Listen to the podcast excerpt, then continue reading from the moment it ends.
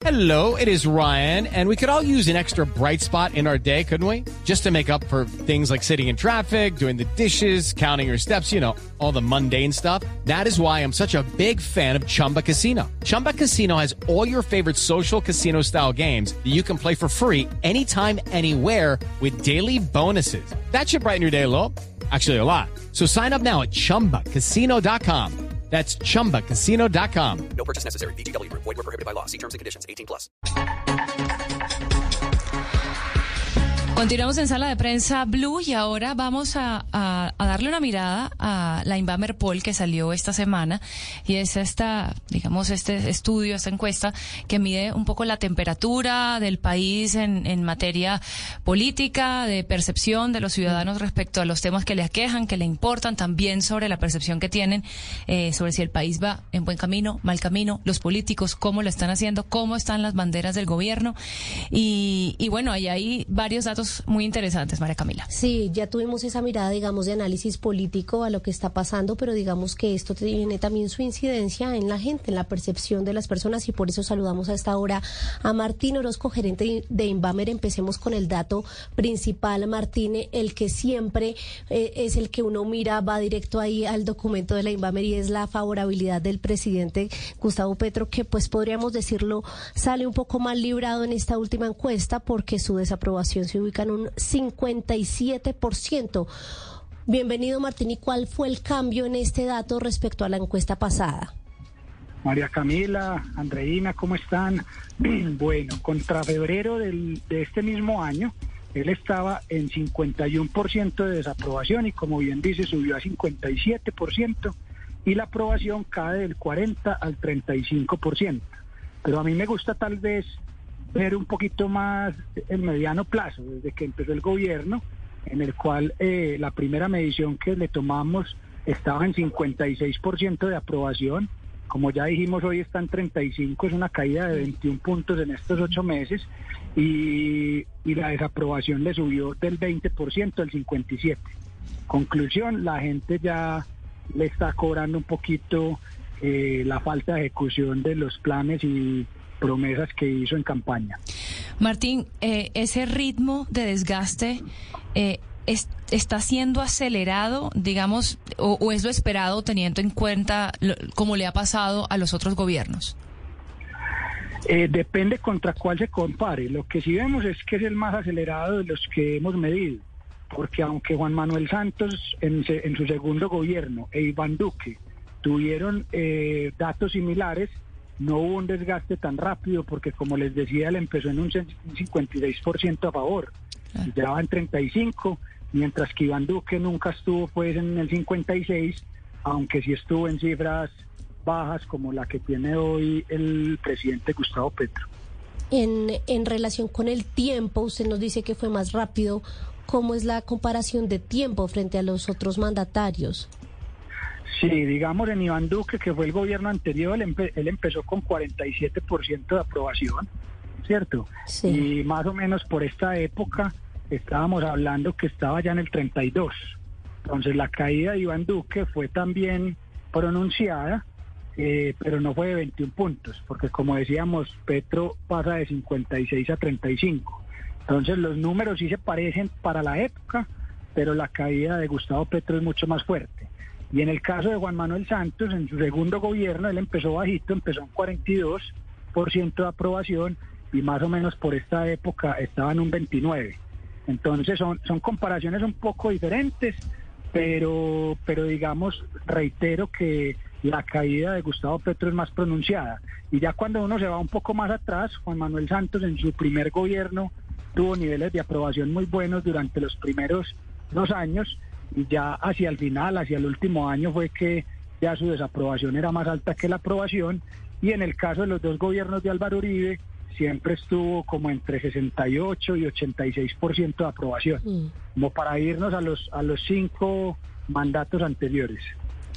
Martín, y respecto a estos temas que el país considera que son los mayores problemas, tenemos tengo aquí abierto, digamos, el, el Inbamber Poli y uno se pasea un poco por las láminas y ve que en todo, en, en, en muchos, hay una subida, ¿no? En la, di- creen que está empeorando la corrupción de 67 a 74, eh, la lucha contra la pobreza de 56 a 71, eso es una, una subida importante de, de la percepción de, de que se está empeorando, el desempleo, la guerrilla, bueno, un montón de temas, el narcotráfico, eh, aunque el desempleo sabemos que, que, que ha mejorado, ¿no? Eh, pero le quiero preguntar, ¿cuál de esos problemas son los que definitivamente los ciudadanos están tomando como los que más los aquejan? Sí, a ver, como tú bien dices, de 20 temas que preguntamos, todos tienen un porcentaje mayor de personas que dicen que están empeorando a mejorando. Pero cuando uno pregunta cuál es el principal problema que tiene Colombia en este momento, de una manera abierta, es decir, sin dar opciones de respuesta, sino que el encuestado menciona lo que considere, primero eh, con 34% marca desempleo y economía, y en segundo lugar con 20% orden público y seguridad digamos que el resto que es más o menos el 46% ya se reparte en todos los otros temas pues que aquejan al país, pero sin duda es bolsillo del hogar y orden público y seguridad. Y ya cuando uno pregunta exactamente por ese problema en específico, dígame cómo está el costo de vida, el 92% dice empeorando, la inseguridad un 84% dice empeorando, la economía un 77% dice empeorando como por hablar de los principales. Y lo que más desmejora, como decías ahora, es la lucha contra la pobreza, que yo lo asocio más a que habían pues unos compromisos y unas promesas de unos subsidios que al parecer pues no están llegando en su totalidad o están llegando con unos valores más bajos a los que se prometieron en campaña. Martín, esta encuesta se hizo del 14 al 24 de abril, es decir, antes de todo este remesón de estos cambios en el gabinete, pero ¿cómo le fue al alto gobierno, además del presidente, en la encuesta, a los ministros? Eh, nosotros no medimos mucho los ministros porque con el tiempo nos hemos dado cuenta que la gente no los conoce mucho, entonces eh, no, no, es tan importante medirlos. Medimos a Francia Márquez, la vicepresidenta, que sí es un poco más conocida, sí. obviamente, y en el caso de Francia Márquez, eh, también su desaprobación aumenta mucho, pasa del 29% al 52% y la aprobación baja del 45 al 30%. Es decir, que ya a Francia Márquez también le, le llegó el coletazo. Pero si uno hablara de instituciones, eh, y ustedes ahorita que estaban hablando del Congreso con la invitada anterior, uno ve pues al Congreso muy desprestigiado, muy, muy, muy desprestigiado, siempre ha sido así, eh, pero mejorando un poquitico, mejorando un poquitico. En el caso del Congreso, la imagen favorable pasa del 17 al 21%, que sigue siendo pues muy mala. Y en el caso de los partidos políticos, eh, la imagen favorable, ya les digo, qué pena, pasa del, se mantiene en el 11% y un 82% desfavorable. Y si uno hace un repaso por todas las instituciones, lo que puede concluir es que los colombianos hoy no están creyendo en nadie ni en nada. Solamente en los empresarios, en los empresarios que tienen una imagen favorable del 58% y en las fuerzas militares que tienen una imagen favorable del 61%. Pero de resto, de ahí para allá, eh, casi que no se salva ni la iglesia porque ya está en el 49 y hubo momentos en el tiempo donde rondaba pues más del 70. Entonces, la gente pues está muy decepcionada en general con la clase política y con las instituciones. Instituciones. Y los medios de comunicación también sí. llevamos ahí de, del Ahí bulto. también llevan su tajada. Sí. Pero mire lo curioso de que el Congreso, así sea en tres puntos, fueron tres y esté aumentando. O sea, eh, eh, ahí, ahí podríamos decir, toma, eh, sí toma relevancia lo que nos decían los analistas y es que el Congreso está siendo clave para medir o para hacer ese, ese colador de lo que quiere hacer el presidente Gustavo Petro. Sí. Así lo, así lo asocio yo también y perdón pues que las haya interrumpido, pero así lo asocio yo y, y yo creo que el reto del Congreso es demostrar que efectivamente están discutiendo y aprobando lo que realmente le conviene a los colombianos y que la llamada mermelada pues no va a empezar a rondar por los pasillos. Martín, y hablando de eso, hablábamos de las instituciones, pero ahora hablamos de esos temas, ¿no? Que son las banderas del gobierno nacional. El, la política de paz total, eh, vemos que también sube 10 puntos eh, en la percepción de que va por mal camino. Eh, por ejemplo, también vi que la salud, eh, también se, el cubrimiento en salud, eh, se, se, también subió del 55 al 61% la percepción de que está empeorando en plena discusión, digamos, de la reforma de la salud. ¿Cómo ve usted esas banderas clave del gobierno en, en estos números? Muy importante, vamos a separar los temas. En el caso del proyecto de paz total, es natural que la gente en su mayoría piense que va por mal camino porque pues eh, uno de los principales problemas que están viendo es la inseguridad. Entonces, en las ciudades los índices de victimización están muy altos. Por ponerles el ejemplo de Bogotá, más del 50% de las personas en los últimos 12 meses han sido víctimas de un delito. Eh, los enfrentamientos que no venían ocurriendo hace muchos años y el cierre de carreteras por temas de orden público, eh, digamos los, los, los grupos al margen de la ley pues haciendo eh, muchos ataques y, y, pues lo del secuestro, como le quieran llamar, pues por retención de, de, militares y policías tampoco pues se ve bien y eso tiene que ver de alguna manera con el proyecto de paz total. Y en el caso de la salud sí hay que hacer un paréntesis distinto porque eh, esa, desmejora del sistema de salud es más el susto de la propuesta de, de reforma. ¿Por qué se lo digo? porque nosotros hicimos un estudio muy completo para la ANDI hace un par de meses, 2.700 encuestas a nivel nacional, incluido las zonas urbanas y rurales que están en discusión, y en general la gente está contenta con el sistema de salud. Solamente un 29% de los encuestados decían que lo calificaban en uno o dos, en una escala de 1 a 5. Y solamente, y, y de los que calificaban mal, eh, o decían que no tenían acceso cuando lo requirieran, eh, se quejaban más que todo en la demora en la asignación de citas, pero valoran el sistema de salud, el acceso que tienen y solamente un 30% estaría dispuesto a cambiar su sistema de salud actual para que sea público totalmente. Entonces, eh, de acuerdo a esa radiografía que fue muy detallada, eh, uno sí concluye que, que la gente sí cree que hay que hacer mejoras, pero no que hay pero que está asustada. cambiar. Sí, sí, pero está asustada con que el sistema de salud vaya a cambiar por completo.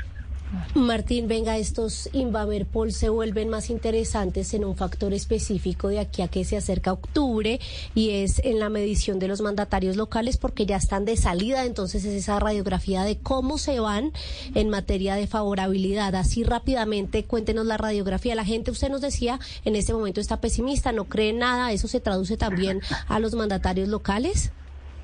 Sí, empecemos por lo bueno, para hablar también de cosas buenas y es Barranquilla. Barranquilla es, una, Barranquilla es una ciudad donde el alcalde todavía tiene una aprobación del 52%, cae contra la medición anterior, pero es muy asociado a los temas de seguridad también, donde pues él ha manifestado, según he oído yo en los medios de comunicación, pues que la policía hace su trabajo, pero que lastimosamente pues los, los delincuentes están libres al otro día pero el resto de mandatarios ahí sí no se salva ninguno.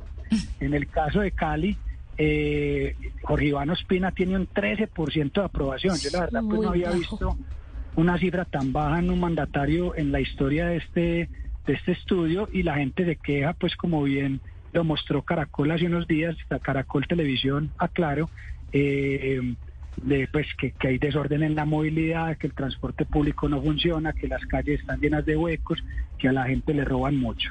En el caso de Bogotá, Claudia López tiene solo un 33%, también bajando, muy asociado también al tema de seguridad y movilidad. Y en el caso de Medellín. Judy was boring. Hello. Then Judy discovered chumbacasino.com. It's my little escape. Now Judy's the life of the party. Oh, baby, Mama's bringing home the bacon. Whoa. Take it easy, Judy. The Chumba life is for everybody. So go to ChumbaCasino.com and play over 100 casino style games. Join today and play for free for your chance to redeem some serious prizes. ChumbaCasino.com. No purchase necessary. Void where prohibited by law. 18 plus terms and conditions apply. See website for details. Sí, sí es más o menos aterrador, pues perdón que lo diga, porque está en un 36% de aprobación y un 57% de desaprobación. Mm. Pero el caso de Medellín hay que compararlo con la historia de la ciudad, ya que este alcalde es el alcalde con, me- mm, con la peor imagen en los últimos 29 años de Medellín. Cuando uno se echa para atrás, Federico Gutiérrez, Aníbal Gaviria, Sí, una tierra que quiere a sus Sergio mandatarios. Fajardo, los quiere y nunca ningún mandatario en ninguna medición de estos 29 años había tenido una aprobación más baja que su desaprobación. Y el alcalde actual ya casi que la, la desaprobación duplica su aprobación. Entonces, eh, sin duda, pues es, es una alerta en Medellín y eso, como ustedes decían, va a ser clave de cara a lo que se viene y a, y a lo que los electores vayan a escoger en esas próximas elecciones locales. Bueno, Martín Orozco, gracias por, por acompañarnos en Sala de Prensa Blue y por supuesto, como siempre, estaremos hablando más adelante. Siempre nos encanta entender bien esta radiografía que, que nos muestra este estudio. Aquí siempre a la orden y feliz resto de domingo. Que estén muy bien. Igualmente. Vale.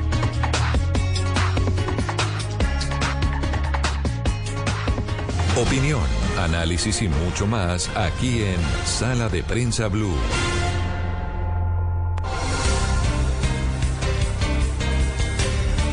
Bueno, y continuamos aquí en Sala de Prensa de Blue Radio hablando de este panorama que, Andreina, podríamos decirlo en, eh, lo que ya hemos escuchado, no es nada alentador ni en la percepción de la gente, pero tampoco en el análisis del gobierno.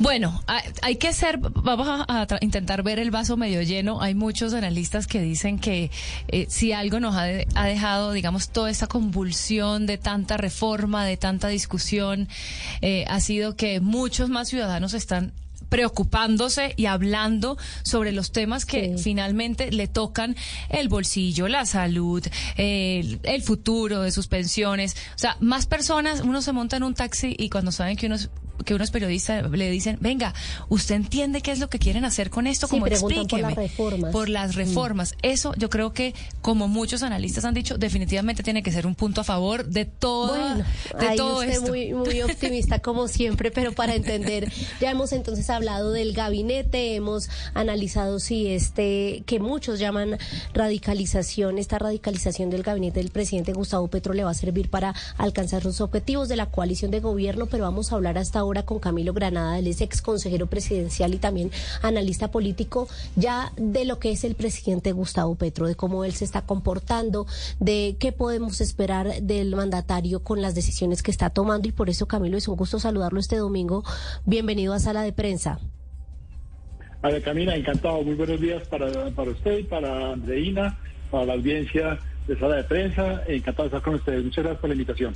Camilo, entremos en materia sobre el presidente. ¿Usted cómo lo ve? ¿Cómo ve a Gustavo Petro como mandatario después de todos estos cambios y esta semana?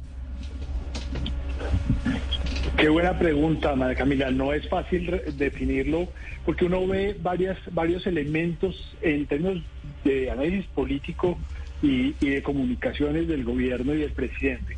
Por un lado, uno ve un presidente totalmente, eh, digamos, enfocado en su visión ideológica y en sus reformas y, eh, un poco eh, también... eh, digamos, dispuesto a no transar. Él, cerró la puerta de la transacción y está es totalmente enfocado en su proyecto. Por otro lado, uno ve a un presidente que al mismo tiempo es un, es un presidente que decidió eh, premiar la lealtad y la obediencia frente al disenso y la conversación. Eh, no solamente frente a la coalición, a los otros partidos de la coalición eh, que no eran del pacto histórico, el Partido Liberal, el Partido de la U, el Partido Conservador, sino incluso dentro, en el seno mismo del gobierno, en, su, en la sala del Consejo de Ministros, ya no va a haber discusión, va a haber asentimiento, va a haber acatamiento a las decisiones del presidente.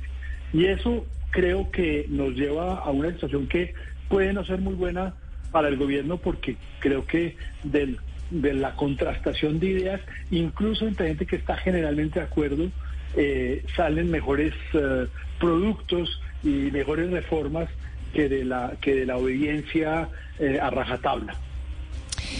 Camilo, y para seguir analizando, digamos, las maneras del, del presidente, habría que hablar también de esta democracia, digamos, muy directa vía Twitter. Y además, como e- es, ya hablamos también de que hay un nuevo llamado a, a las calles, un balconazo que se va a hacer mañana, justo primero de mayo.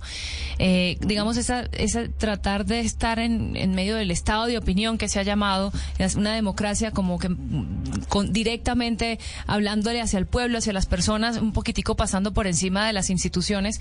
¿Usted cree que estos cambios van, digamos, a hacer que esta estrategia se afiance aún más?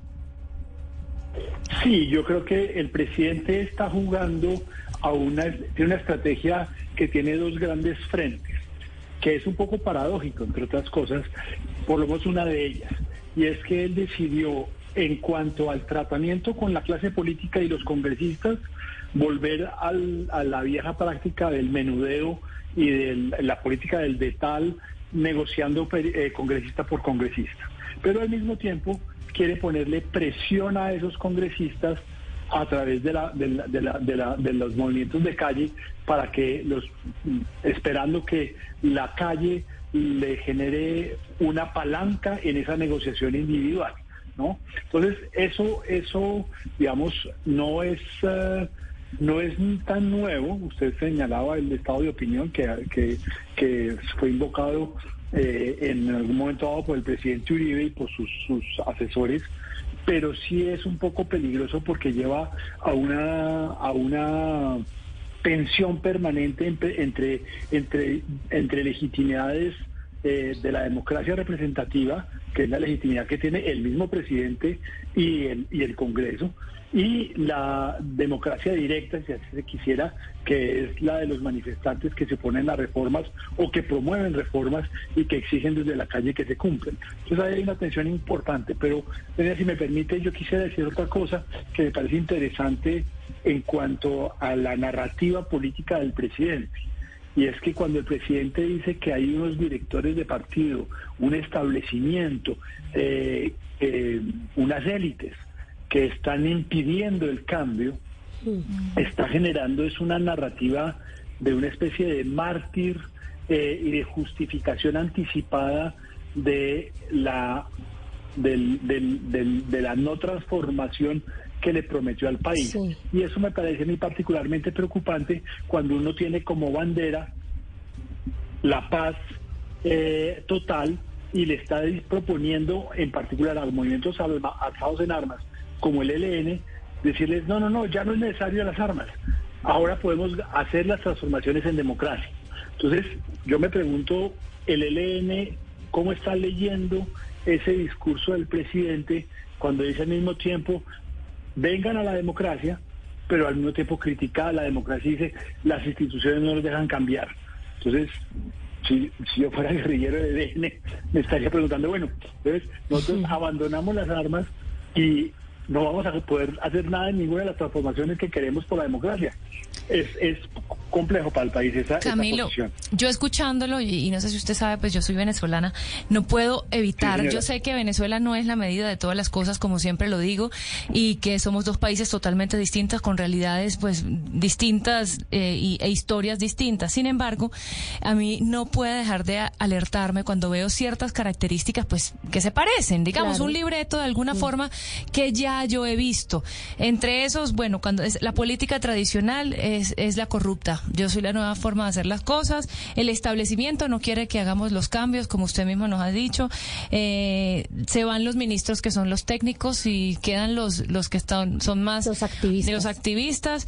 Eh, los medios de comunicación son el enemigo. O sea, hay, hay, hay todo un tema que de verdad que uno no, no puede sino, digamos, alarmarse como venezolana que soy. ¿Usted eh, ¿qué, qué piensa de esto? ¿Usted cree que sí podría haber, digamos, un... que sí podríamos estar tomando consejo de lo que pasó en Venezuela? Pues Andreina, eh, yo tuve la suerte y el honor de, estar eh, trabajando en Venezuela durante varios años, asesorando a, políticos de la oposición y a, y y a empresas, y uno sí ve con preocupación esa radicalización. Y, y sí ve al mismo tiempo que hay unos, hay unos, hay unos paralelos eh, importantes. Eh, Yo creo, sin embargo, que, que eh, Colombia, eh, no, yo no digo que es más fuerte ni mejor, ni más eh, ni en sus instituciones ni nada. Yo lo que creo es que la, hay un, hubo un punto de quiebre en Venezuela. Si usted recuerda perfectamente eh, que fue el 2003, 2004, el paro, el, el intento, el intento de golpe, Carmona, y eso llevó también a una radicalización mucho más dura del, del, del, de- del- del chavismo. Entonces, yo creo que eh, el, el presidente Santos, el expresidente Santos y otros han llamado un poco a la moderación de todas las partes y yo creo que ese es un buen consejo que deberíamos oír, porque el extremismo nos, no, no, no es siempre de un solo lado. Y yo creo que el radicalismo y el, el- el militantismo, el activismo del gobierno no puede ser respondido con la misma moneda desde la oposición porque llegamos a un diálogo de sordos que puede llevar efectivamente Sí. a, a- a situaciones mucho más eh, complejas para el país como, como fue las que desgraciadamente ha vivido Venezuela.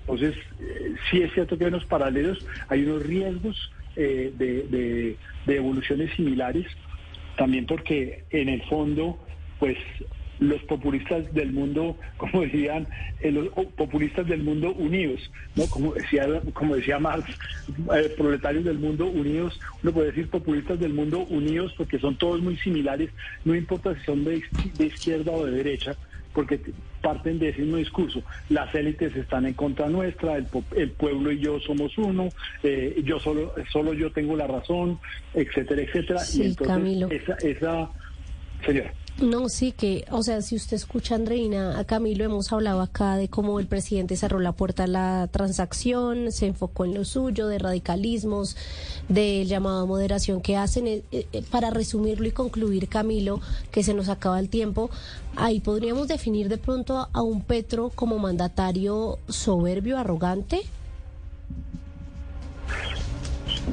Yo, creo que siempre hay un grado de soberbia en todo gobernante, debo confesarlo.